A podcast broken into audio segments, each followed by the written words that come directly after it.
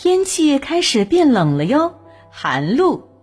俗话说：“吃了寒露饭，单衣汗少见。”意思是说，到了寒露，天气开始变冷了，就很少能看到穿着单薄衣服的人了。那今天就是寒露，你们是不是也换上厚衣服了呢？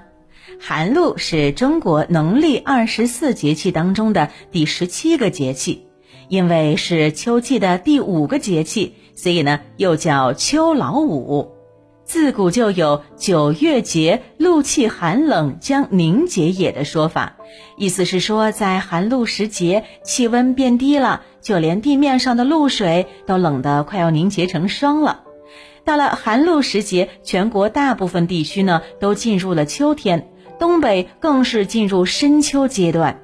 如果说白露节气是天气炎热转为凉爽的标志，那么寒露呢，就是天气由凉爽向寒冷过渡的标志了。所以呢，这几天你们是不是也感觉到了天气明显变冷了呢？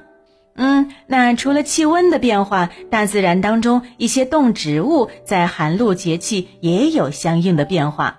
自古我国将寒露分为三候：一候鸿雁来宾。二后却入大水为蛤，三后菊为黄华，讲的就是到了寒露节气，最后一批大雁开始举家南迁，它们翻山越岭，前往温暖的南方。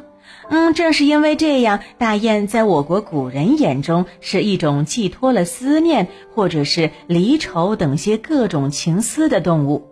像唐代诗人沈如君在他的诗作《闺怨》当中就写下“雁尽书难寄，愁多梦不成”，意思是说呀，大雁都飞走了，书信怕是再也送不出去了。这可真是愁得让人睡不着啊！除了大雁南飞以外，渐渐的，其他的鸟儿都不见了。但在这个时候，在海边却出现很多的蛤蜊。由于蛤蜊身上的条纹和颜色看起来和鸟儿长得特别像，所以呢，古人就认为这蛤蜊是由鸟儿变成的。但其实呢，这鸟儿是不可能变成蛤蜊的，它们只是去过冬了。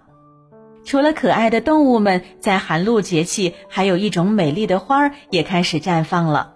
它就是著名诗人陶渊明笔下“采菊东篱下，悠然见南山”里的菊花。